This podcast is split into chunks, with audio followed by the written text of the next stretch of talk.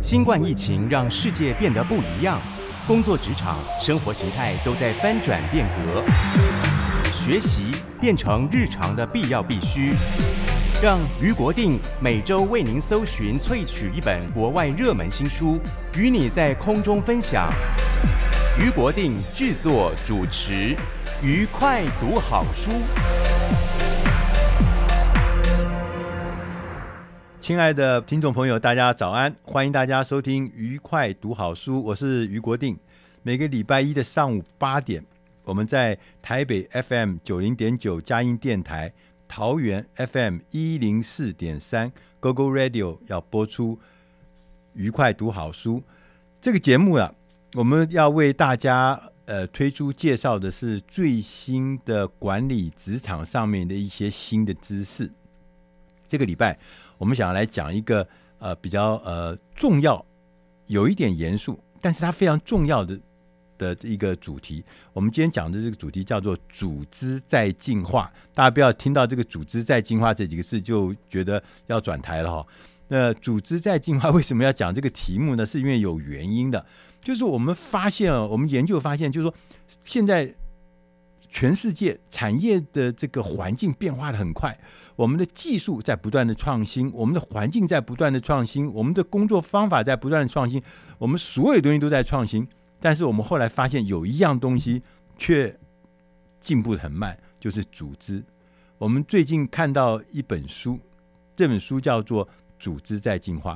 在这这本书里面呢，他就写有一个章节写说，他们研究啊。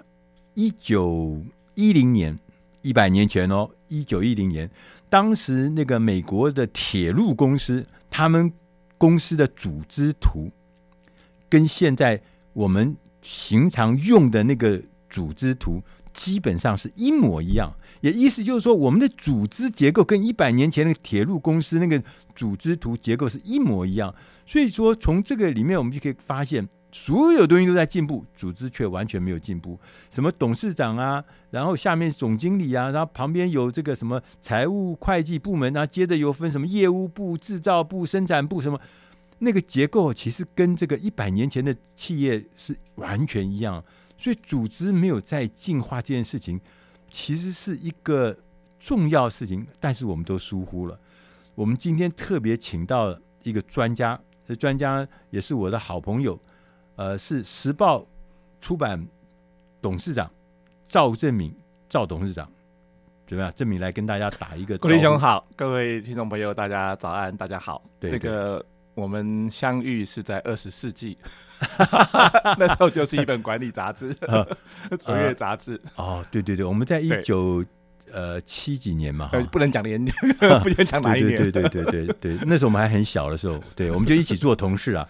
那他一直呃，我要跟各位介绍呃，赵正敏呃先生，他董事长，他长期的都在这个所谓财经管理知识这领域庆应，他曾经做过《工商时报》的。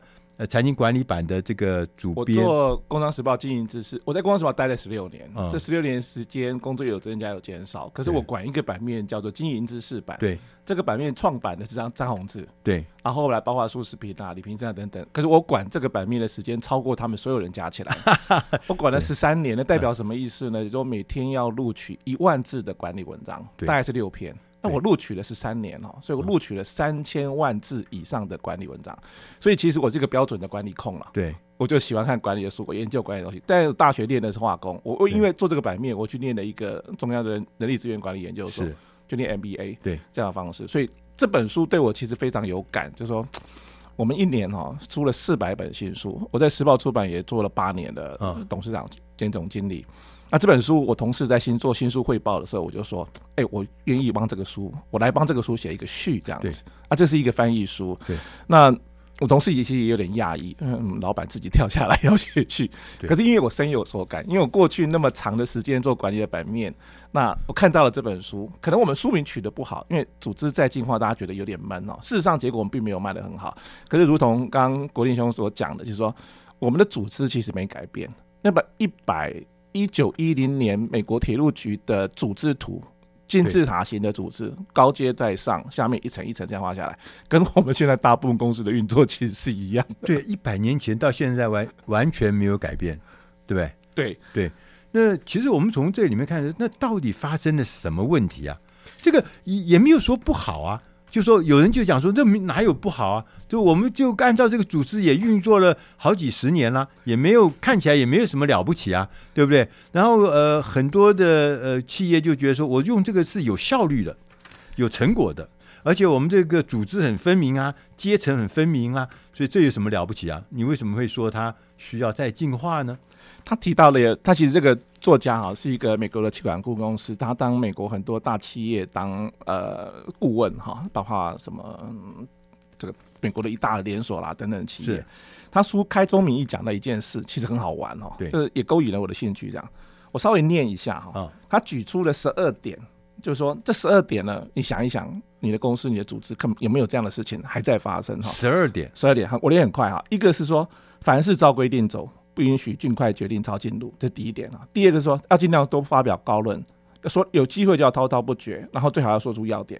第三个是说，凡事叫大家呢进一步研究，成立委员会，好啊，委员会不不要低于五个哈。第四个他说。尽量提一些无关的议题哈啊，来来来来讲时间。第五个呢，对沟通决议跟会议记录要用词要斤斤计较，因为你做成记录嘛哈。对。第六个他说，重提上次会议的决定，设法让质疑该决定是不是不够明确，因为下一次就是要不要议而不决嘛。对第七个叫大家要谨慎理性，切勿急躁。第八个叫大家做任何决定都要瞻前顾后。第九个呢，他说训练新员工的时候，他给人家的指示呢，常常让新员工一头雾水哈。那第十个，他就说更迫在眉睫的工作，尽管有迫更迫在眉睫的工作，还是要坚持先开会哈，开会来解决。十一呢，他就说把尽量把指令跟发薪这个程序呢变成叠床架务，其实是分权负责啦，对所以一定要有三个人来批核过，那个才能够发嘛哈。对。十二，他说所有的规定必须从头到尾一字不漏的执行。他说这件事情哈叫做简单的破坏哈。这个其实是在一次大战的时候，美军就是情报局 CIA 的前身，用来破坏敌军的商业破坏规则。啊，所以告诉大家说，你就是这件事情不是好事，不是好事，每一个都是坏事。然后他这个就是要破坏敌军的商业活动，嗯，然后用这十二个方式去让大家做，然后发现现在我们都还在做，对啊，我们就在被破坏的对象，对啊，我们都在做。像他讲的第一个，凡事必须照规矩走。不可以抄近路，不可以 不可以私自的尽快的下决定，这样太莽撞了。抄近路太危险了，对不对？可是 SOP 就这样来的嘛，SOP 就是这个样子来啊。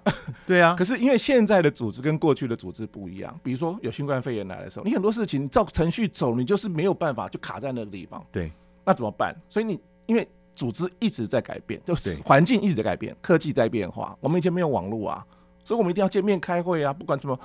所以很多事情就变成说，他提到一个说，组织其实是有病的，组织负债。他说我们财务负债的时候哈，我们会觉得我们要去调钱。负债那两个负债负债缺钱，负债债。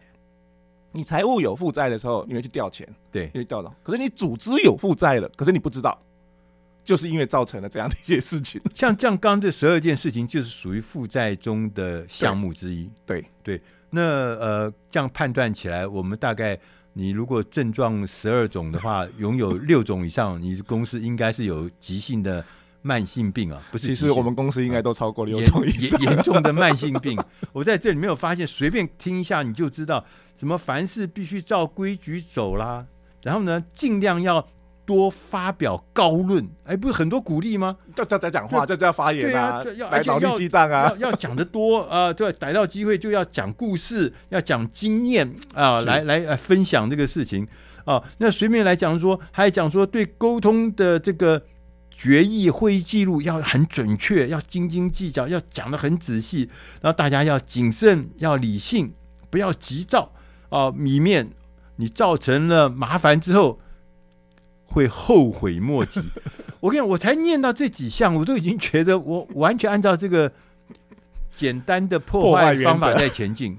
所以刚刚我们就讲到说，其实组织这件事情，我们看起来我们已经很熟悉了，而且我们的祖宗就开始用这个方法，用这个组织形态，用这样子的 SOP 在做事。我们也觉得，我们也做了一些成绩出来，我们做了一些业绩出来，我们觉得没事啊。就原来搞了半天，这个原来是第一次世界大战敌方情报人员所要扰乱对方这个什么商业模式的一个 一个一个一个一个方法，我们还设为这个 Bible 的概念，对不对？还是商业的这个组织概念，所以说我们在这个第一个呃第一段里面，我们就可以知道，组织再进化其实是一个非常非常严重的病。这个病呢，在我们身上因为是慢性病，所以我们都不觉得，它不会立即死。但是事实上，因为这样让我们的效率变低，让我们甚至走上了一个呃越渐渐这个灭亡之路。可是我们为此付出惨痛的代价。接着我们要呃进点音乐。我们要再来跟大家来聊一聊组织在进化的第二个部分。我们来看看什么是进化型的组织，它有什么特征？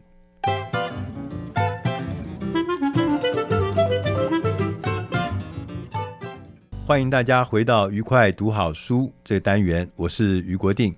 刚刚我们在前面那一段呢，我们谈到了。组织进化，组织进化是一个慢性病。组织进化呢，是常常被我们忽略的地方。那接着呢，我们今天请我们的特别来宾，时报出版的赵正明董事长来跟我们来聊聊。那什么叫做进化型的组织？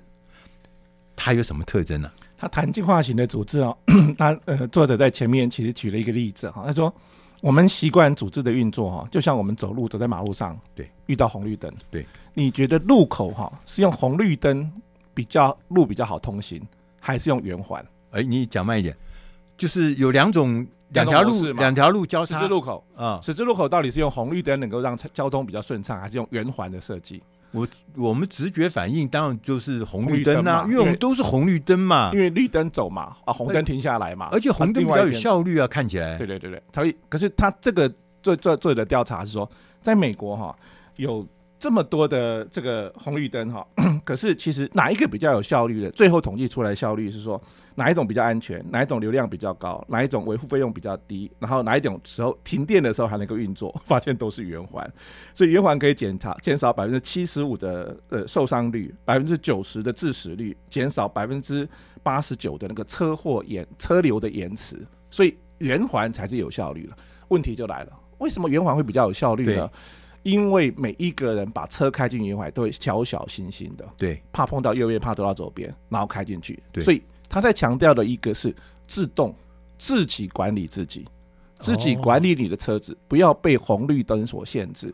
当然，我看到这一段的时候，我恍然大悟，因为我们每个人都觉得应该是红绿灯最有效率。对，它是科技的产品啊。可是，在台湾圆环上面还有红绿灯，对不起，就其实就是这个样子。可是在美国哈，在欧洲台湾更进一步是。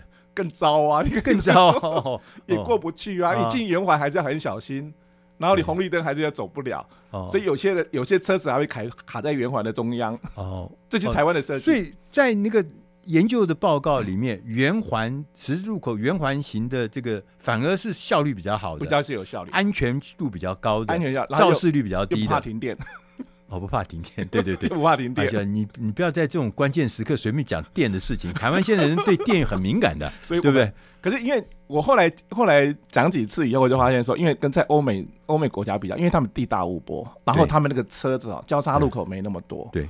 所以如果交叉路口你你很久没有车子过去才遇到一个红灯，就是要等很久。所以他们圆环设计是要对的。可台湾如果像台北啊、像高雄这种都市化的地区，它不可能用那么多地来做圆环，对。那会塞死，因为我们很快就遇到下一个红绿灯嘛。可是他这个作家要告诉大家说，我们都以为有规范，照着规范走就好。谁说有规范就好？因为其实我们要相信人，相信相信人。所以你刚提到的进化型组织，它其实只有两个重点，一个就是以人为本，以人为本，以人为善。你相信人是善意的。哦相信每一个员工都是善意的，相信老板都善意。第二个，他强调的是所谓的错综组织。OK，的这两个原则，一个是针对事情，一个是针对人。一个叫做我看书上写的叫什么正向待人，正向待人，对对，对。人要正向，你就相信每一个开车的人都可以把车子开过去嘛？对，他不会恶意造成堵在那个中间。对，所以我们讲人力资源管理，过去我们在谈呃讲点理论，就是 S 级 S 理论、Y 理论、Z 理论，就是要告诉大家说，S 理论就告诉大家说，人哦就是好好管，定惩定规则、定惩罚。这个原则是来自于一百年前我们遵循所谓的泰勒博士的科学主张。泰勒博士的科学主张告诉大家说，每一个人的工作要算清楚，要很科学化，对，然后要有呃规范，要协调，就要 SOP。嗯，然后所以他泰勒博士其实当时去做一个实验非常有名，就是他那个铲子哦，工人拿铲子铲土哈，铲土一次要铲多少公斤？哎，一就重量重量。这样最有效率，不会一次太累，第二次不够力。他去计算，他连这个都要搞到这么，因为他要下，他要决定说科学化，嗯，带来效率，带来进步。可是这样子的主张，其实是在我们处理很多劳务型工作的时候，嗯，就是我们如果出体力，对，其实应该要这样计算，对，机器要计算下来的效率。可是我们现在很多公司要出脑力，对，靠思考，靠知识，你再这样计算，我们还是这样在管理啊。所以组织还原留在原来的地方没有进化，对，这是我们没有办法正向带人造成的组织的负债。对，哎，你刚刚讲的这个泰勒化，其实我们是我们现在工作其实都是我自己是做 呃媒体出身的，做内容出身的，其实我们还在努力的想泰勒化。我们要规定说，以前我们当记者一天要写三篇稿子，每篇不低于五百字，我们就是三五排的记者。对，可那个记者，那我要应付你五百字很简单。可是我都是那种要大不小的，我这条新闻可能只有写两百字，我马上凑到五百字。对，那这个新闻呢，本来可以发写到八百字，一个大新闻，独家大新闻，我只能凑到五百字。对，所以你就就变成平庸化了嘛。不，不能说追求效率不好，可是在一个变动这么快的环境，我们思考这么的要突破、要创新的时候，你必须回到相信个人。所以，组织再进化最重要的一件事情，就是要相信个人。相信个人，就刚刚讲的正正向带人那个对出发点。另外一件事情，呃，其实他在谈的是说所谓的错综组织。他说哈，其实交通是呃，应该是这样讲，就是说呃，到底引擎是复杂的还是错综的？车子的引擎是。那车子的引擎其实是一个复杂的系统。什么叫复杂的系统？它很，它真的很复杂嘛？很复杂。可是你只要照它的原理去修它，你就可以把车子的引擎修好。对。可是交通呢？不是，交通是所谓它叫用语叫所谓错综的系统，就它是结合在一起。比如说我们天气好了，对，我们人力语不是很厉害，我们气象主播很厉害，可是不一定都准呐。对，因为天气是交杂在一起的，很多很多的元素，所以交通其实也是交杂在一起的。等一下右边来了，左边来来了一个这个很不会开车的男生或女生，他就卡在那个地方，所以它的交互影响在一起的。嗯，我们现在的环境比较是错综的环境，不只是错杂复杂的环境。所以你理你再怎么理的理再规范，其实没有办法规范到底。对，那你规范好机器人就好了。你规范人，应该相信它正向带的。规范人，你要相信这是大家共同的一个生态系。对，造成的一个结局。所以你刚刚讲的有一个关键啊，就我曾经看过一个影片，它是讲 AI 人工智慧，是他在这样用高空的方法，他看一个圆环，就是很多很多的车冲到那个圆环里面去。那按照理论来讲，因为大家的速度很高，然后进到那边要减速，然后大家交互，呃，错综的在那里面，理论上应该撞成一团嘛，是。就没有，他们在里面各自，我也没有跟你讲要怎么走，但他们各自找到自己的规则，然后最近就开始，哎，我你走我走，然后怎么样，然后就出了这个圆环，那到了自己的方向。那这里面第一个就是刚讲的有错综，有那个错综的，但是那另外每一个驾驶他不是来跟人家撞的，他是要来经过这个东西，他要走过去，所以他都有正向。带人的那个概念嘛，我想要把这个事情解决，我不是要来跟大家出车祸用的，对。所以当这两个叠在一起的时候，这可能是一个解决的方案哦。他就是告诉大家说，你要相信人性本善了。对，对，对，我们华人社会、东方社会强人性本善也是比较理想，可是在国外，在西方的社会的时候，他不见得相信人性本善。所以，相信人性本善这件事情，然后进入错综的环境，其实是我们组织在进化一个两大最大的核心。对，所以刚讲那些事情，我就想起一个，我可以讲一下我自己的历史啊，就是我曾经在几年前因为生病，我有八个月没有进办公室。点进办公室，在没进办公室，哎，没有进办公室。然后呢，我也不要叫同仁来医院看我，我也不接，不跟他们谈任何事。我说你们就就自己就就干吧，就做。就他们八个月没有见到我，那我是四月的时候进驻医院，然后我十二月底的时候呢出院，然后我就回办公室。然后一月的六号的时候，我还记得很清楚，一月六号，哎，开董事会，结果，哎，我也我也搞不清楚，然后就反正就开董事会嘛，董事会。那我们董事会是我是很喜欢把我的一级主管都带到，所以大家就这边。结果那天公布就是我不在的这一年度，啊、他们业绩成长百分之二十五。哇，对，就我很尴尬嘛，哈，那我就跟他讲说，你们现在总算知道，其实我是没什么用的，而且花冤枉钱在我身上，他们没有我，他们照样成长哎，你看，那这就是进化型组织吗？这完全就是这个书典型的例子，嗯、应该放进这个书里的个案里头，嗯、就是说，你你建立了好的那样的系统，你相信你的同仁，你的同仁就会自动把它做好，嗯、所以也许你在。如果你用对的系统，你当然可以成长，搞不好把搞到百分之五十。可是搞不好你管下去，搞不好成长只有百分之五啊。可是你相信大家这样做，然后大家在那个系统里头去做，大家各自去解决错综的问题，对对。然后大家相你相信每一个人都是善意出发，就那个集体的智慧比我个人的智慧啊，什么什么几十年老经验呢、啊？我还认识什么赵正敏这样的伟人呢、有，没有用的，你知道吗？真的、啊、真的没有用哦。我会发现，后来我就觉得。其实刚讲的关键，在错综复杂的环境里面，正向的那种意志，每一个人的价值跟每个人的能量，才是解决错综复杂环境的关键。绝对不是什么英明的领袖、英明的伟大的领导人。我们讲到，我们要相信年轻人，我们要相信民主，对对对对，我们要相信大家。对对，这个讲到这边，呃，我们要进一点音乐。下一个单元，我们再来跟。时报出版的赵正明董事长来聊一聊，那我们要如何来思索，再定义组织再进化这件事情？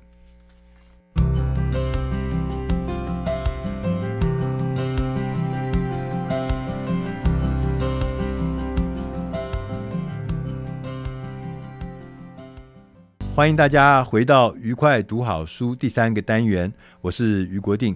刚刚我们跟时报出版的赵正明董事长聊组织再进化，我们才知道说，其实我们的组织，呃，在百年来改变很少，甚至上是在所有的企业里面是一个最落后的项目。那在组织再进化，要变成一个进化型的组织，事实上它是有一些特征，有一些特别的。状态，其中也有两个状态，一个是叫做如何要相信员工正向待人，另外一个是处理这个错综复杂的环境的那种意志啊。接着我们那我们就来要问请教这个呃赵董事长，传统的公司，那我们要如何思索？我们要重新定义这个组织在进化这个事情，看起来是。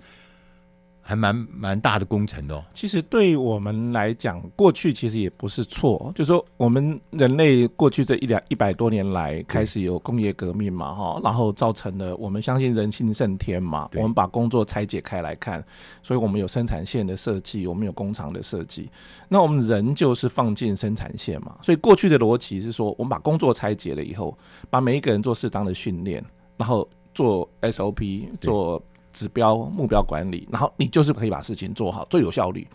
可是其实慢慢的这一百年之后，你们现在发现说，哎，有些东西就机器人做掉，机器做掉了，对，自动化啦、品质啊或什么。那现在人做什么？然后你就发现说，二十世纪末很多事情不一样了，因为哎，怎么有网络这件事情？对，怎么有？所以现在更多什么元宇宙啊、虚拟货币啊，就已经超出了我们。原来脑袋里是可以想象的东西，对啊，那那怎么办呢？最近很焦虑哎，不要焦虑，我就放给他，放给他空啊，没有，对啊，因为其实我们再去焦虑也不见得想得出东西，所以谈回来，每一个企业哈，你要不去盘点一下你的工作，你的工作到底是哪一种？你的你是属于哪一种？如果你老板相信你要靠员工的脑力，对，坦白讲，你就要放手，你要一定程度的放手。你还是他举了一个例子啦，就一家公司的出差费用太高，对，怎么办？按我们过去的方式，我们就叫财务长来嘛，哈，那个冻结差旅预算，然后设定短程、中程跟长程的出差费用的上限。对，要求人员在订订机票前要先做过主管的签核，而且公司可能跟一些那个机票的预订平台来签约合作，我们可以取得这个所谓的公司优惠嘛，哈。对，他说这样子呢，其实不见得会一定好。如果我们回到所谓正向待人，对。错综组织的方式来看，其实比较好的做法会是怎么样呢？他就说，公布我们各团体的这个总差旅费用，对，那大家各自去自己去比较，我们比较一下我们公司跟业内的平均的发挥跟公司过去发挥的标准，对，然后呢，请大家善用来来善用预算嘛，哈，然后其实这个时候呢，也许可以找一些人来分享怎么样出差最省钱、最有效、欸、最好。我们曾经读过一本书啊，是。Netflix 吗？就是那个做那个影音的那对，他就是他那个书里面就有讲到这个事情，他们的那个出差费啊，他原来有一个简单的管理方法，是但是没办法，大家还是乱搞。但后来当把他这个责任变成自我管理的时候，哎，发现就完全不一样了。大家开始对这件事情是有责任感、有使命的，就是说，哎，这个事情是不是呃不是人家的事情？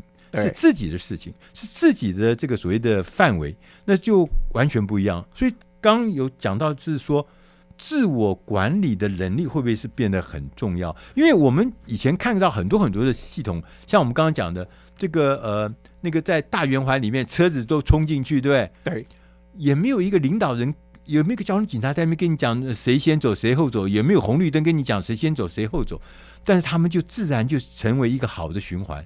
坦白讲，以我的脑袋哈，还能还很还很没有办法放弃所谓的领导这个角色。我们总觉得应该有人带领吧，对，或者应该有个红绿灯，车子才过得了吧。所以变成说，有些人过马路哈，没有红绿灯是不会过马路的。是啊，是啊，就变成是这个样。所以你就回过头来，像以很多公司，我们公司其实也一样了哈。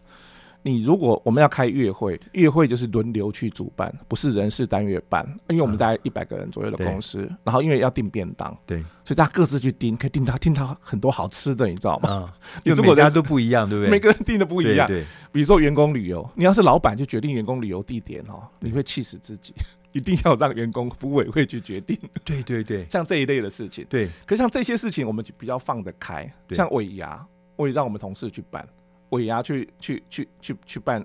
让同事、福委会去办这些东西，你自己弄又吃力不讨好，又其实不会得到满意的结果。可是如果回过头来看，你像我是出版社啊，我一年出四百本新书，坦白讲，对呀，很多书我也不知道哪读得完呢，我也不见得会同意。对，比如说五年前我们出了一本书，村上春树的《身为职业小说家》。对，哎，村上春树大作家，对，他第一次公开他创作的历程，对，他怎么样写小说？那本书是我们当年卖的最好的书，对，五万本。对，那一年其实我也还有一本书也卖了五万本，那本书叫做《每天来点负能量》。我就想说，你正能量不写，你干嘛写负能量？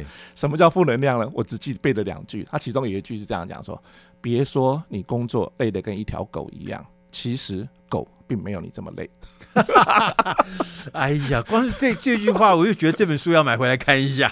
你知道吗？这是一个三十几岁的年轻人在台中做广告文案的，然后就他就说，我们同事就从八家出版社里头去去找他，坐高铁到台中去，不是我这样，因为。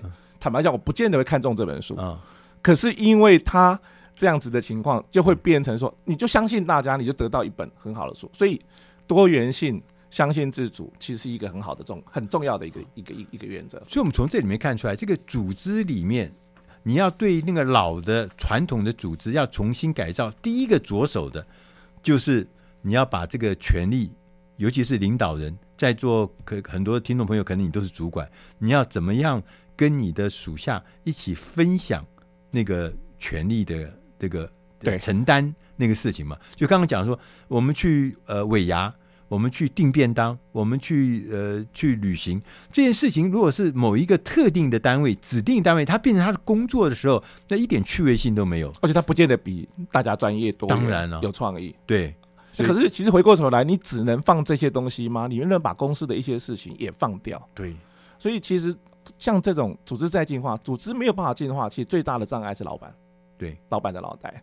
就有点像 Left 那个老板零规则那本书里头提到的，他没有规则的时候，他反而是进步的。那很多时候，其实像执行力那本书，过去呃讲执行力那本书，其实它最大的执行力的障碍，也是老板没有认清楚你的策略跟员工执行之间的落差。你搞不清楚这个落差，你其实它造造成执行力最大障障碍。但这个作者其实很贴心啊，他把我们组织碰碰到的十二件事哈，对。重新要大家再去盘点，比如说你的我们我们的成公司成立的宗旨到底是什么？我们要如何前行？什么职权到底是什么？什么什么要定义权利？什么样定义做决定的方式？去定义那个架构？我们组织的架构还要回到那个铁路局那种金字塔组织嘛？我们怎么样 teamwork？怎么样团队合作？然后回到策略这件事情，优先顺序到底是什么？我们的呃目标策略是什么？那回到资源，我们怎么样调度资源？包括时间，包括跟钱。我们怎么样追求创新？我们的工作流 work flow 怎么重新拆解？啊、我们会议到底应该怎么开？那我们 information 我们资讯要怎么的分享跟运用？啊、那我们的 member 我们团员呃团成员应该怎么定义跟培养关系？然后他讲到了我们怎么样超越超越我们的专业？然后我们酬劳应该怎么计算？其实台湾科技园区我们晶圆代工的这些成长，跟当年一个很好的设计是让员工可以分红。是最大的成长动力。对对对，因为这一些员工分红就吸引海外的很多工程师、海外的专家回来，让大家愿意自己。因为我努力，我可以分得到，我是一部分的老板。对，那其实你就要相信个人嘛。对，相信个人。所以我不只是打工的人，我是也是所有，我是老板之一，我是老板之一，我是所有权人之一。对，所以当你有这个参与感的时候，就会完全不一样。你思考的方法，你想象的事，想象跟看待事情的方法。呃，都变得不一样，所以我们讲到这边，组织在进化这件事情，其实做老板的，你可以重新的去思考你的结构是什么。那大家能够光是把大家的那个参与感带进来，大家觉得我不是只是来打工，我只是来应付八小时的工作量，而我是一起来完成一个大的使命，我们是有参与感，而且呢。将来的成果绩效，我是与有荣焉，我还可以得到其中的利益。那这样的感觉，就这个团队就会变成一个特别的团队，有利有效益的团队。所以，组织在进化，题目看起来很硬，题目其实吓坏了。对对对，但是其实你大家不用紧张，其实这个事情随手就可以开始来进行，开始来做。对对，弄那么转一下。啊，我弄那么多年那个《工商时报》经营知识版谈管理的文章，我为什么看这本书会有点亮眼？因为但我自己也碰到困扰，就是说 我去设这个绩效办法，我去拆利润中心，我去讲，因为管理彼得·杜拉克就是告诉大家嘛，对，管理是什么？要别人去做你要做的事。我觉得组织，我们过去都以为是一棵大树，对，大树怎么修剪、收树剪、树水活活的旺。现在的组织应该像一片森林，森林里头有大树、有小草、有小树。我们要容许大家在森林系里头有个健康的体系，一起生活。阿里山神木时代已经过去 了，下面的我们是要挪威森林时代，所以这点很重要。今天谢谢时报出版的赵正明董事长来我们节目里面跟我们来聊聊，我们也可以开始进行组织的再进化。谢谢，谢谢郭林兄，谢谢大家。台北 FM 九零点九佳音广播电台，桃园 FM 一零四点三 Go Go Radio，宜兰 FM 九零点三 Love Radio，这里是佳音 Love 联播网，精彩节目，欢迎继续收听。欢迎大家回到愉快读好书，我是于国定。怎么样才算成功？那我们在聊成功的背后，有一个很关键的因素，就是你的潜能。潜能从字面上我们就可以知道，潜能意思就是尚未发挥的潜在能力。那我们今天介绍的这本书，在这本书的英文名字叫《The Other Ninety Percent》，翻译呢的意思就是说尚未发挥的。百分之九十潜能，这潜能不是在讲说我们的脑的容量哦，是讲潜在的能力。我们有很大的潜在能力，我们有很大的学习能力，我们需要去挖掘它，去发展它，让我们的大脑呢做更好的运用。这个书的作者呢，罗伯特·库珀，他是一个神经科学的先驱，也是一个知名的领导力的专家。库珀他认为啊，我们每一个人其实只发挥了我们很小的才智跟本领，就好像说，我们是有一个喷射机。但是我们不知道怎么来用这个喷射机。我们每天嘛，把它擦得很亮，光闪闪的。然后我们呢，也常常呢发动引擎，然后呢，那个引擎声音轰轰很大声。但是我们都只是把它这个飞机停在这个敞篷里面，我们从来没有把这个飞机起飞，飞到世界任何其他的地方。所以呢，我们在面对今天种种的挑战的时候，我们也很清楚，我们要取得。更多的成就的关键，他说：“你真正重要的是要去找方法，去发挥创意，去实现那个创新。当然，更重要的是要开启你尚未发挥的或者是发现的潜能。”那作者呢，罗伯特·库珀他也归纳，他说：“你如果要开启你的潜能，是有要素，是有方法，是有一些要素你必须要掌握。”第一个，他认为这个要素是信赖，你要敢于信任自己，也要敢于信任别人、他人。当我们相信自己说到能够做到的时候，你解决问题的能力你就会提高。对，一个没有自信的人，怎么可能会能够能力提高呢？所以，当你另外更进一步，你信任别人、你信赖别人的时候，这是非常重要的事情。甚至可以说是更重要的事情，因为你信赖别人，别人会觉得、会感受到你对他的信任，他就更可能和你合作。信赖是一种带有自我价值跟目的感的情绪的力量，它是一种很重要的启动的力量。有了这个信赖之后呢，我们的情绪会变得更健康，会帮助我们。建立内在的成长空间，我们会运用扩展自己的能力，所以信赖是第一个要素。第二个要素呢是能量，能量可以要提高我们在压力下的表现。能量通常有两种状态，一种是在紧张状态下的能量，另外一种是在平静状态下的能量。在紧张状态下的能量呢，就是。当你被压力或是焦虑驱动的时候，这个时候产生的能量；还有一种平静的能量呢，就是当你感觉到警觉、乐观，并且准备就绪的时候的那个能量。我们在生活中要增加平静的能量，要减少紧张的能量，这样你才会容易可以获得更大的成就。所以换个角度来看，你应该要什么？要定期的暂停一下，要定期的休息，要定期的让自己充充电，而不要呢，好像那个引擎油门每天都踩到底，一直往前冲，不断的冲，总有一天呢，这个引擎会坏掉，油会烧光。所以我们的工作效率会提高，要进行创造性的思考，有更积极的想法，所以我们必须要定期的休息。要让我们保持更多的平静的能量。第三个要素呢，是远见，有足够视野来创造未来。作者罗伯特·库珀，他的祖父曾经鼓励他，他说：“你要试着把最好献给世界，你也能够获得最好的回报。”他并且还说：“小计划，那种微小的计划，没有使你血液沸腾的力量。”确实是这样子。远大的计划真的才能够振奋人心，才能够点亮我们自己内心的热情。即便我们不一定能够完全实现那个伟大的梦想，但是在这个过程中，它已经让我们变得更好、更强大。伟大的梦想使我们的行动有了重心，有了目标，它可以促进我们持续的学习跟成长。我们的大脑其实一个很神妙的组织啊，很神妙的结构。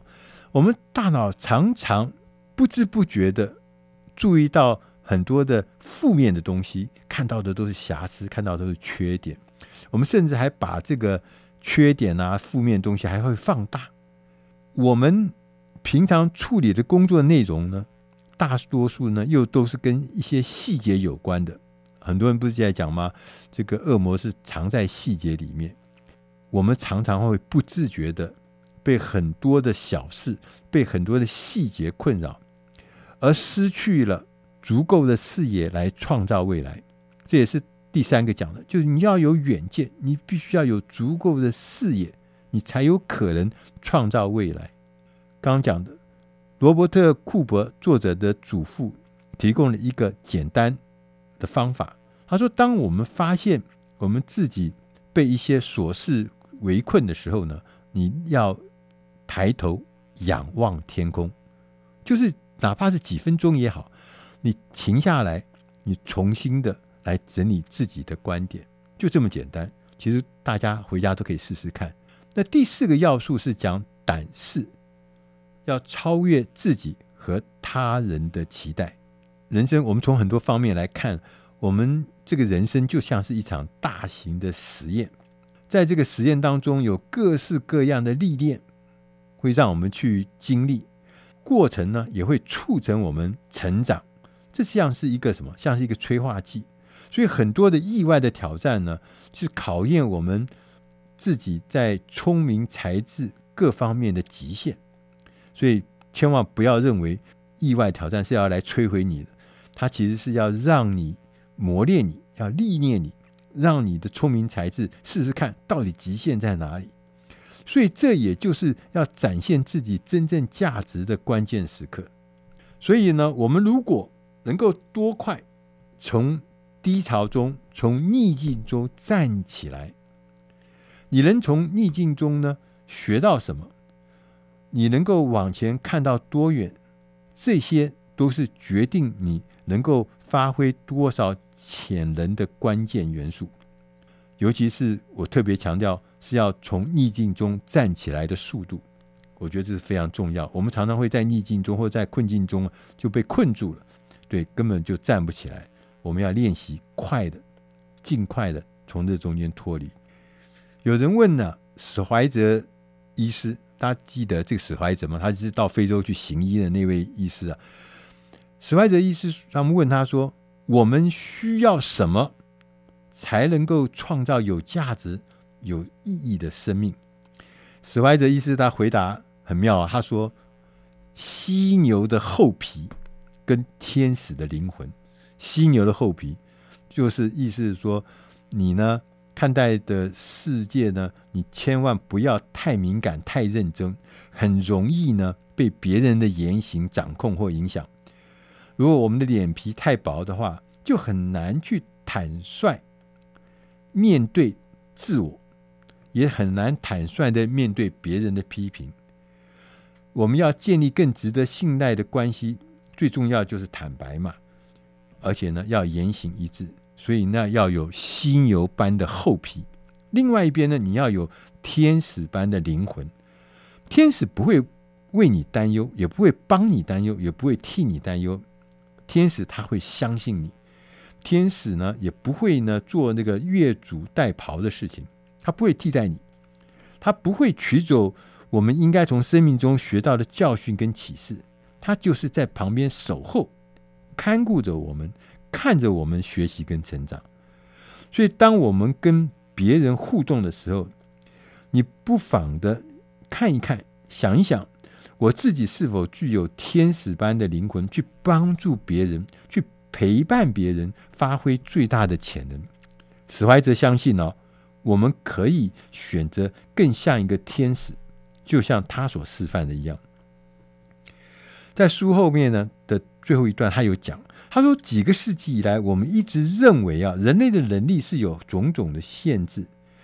现在呢，大量的科学证明。这其实是错误的。